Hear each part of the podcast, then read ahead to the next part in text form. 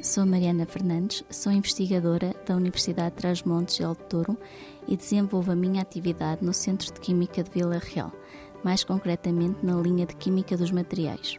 Hoje em dia, a população mundial centra-se essencialmente em cidades, cidades cada vez mais populosas, que eh, necessitam de cada vez mais edifícios que estão revestidos por grandes fachadas de vidro. Isto leva a um consumo energético muito grande, porque os edifícios são dos grandes consumidores de energia e os grandes emissores de dióxido de carbono que contribuem para os efeitos de gases estufa e, consequentemente, do aquecimento global. Ora, se conseguirmos controlar a energia que se usa num edifício, conseguimos mitigar um pouco desses riscos da emissão dos gases e contribuir para uma, um desenvolvimento mais sustentável energeticamente.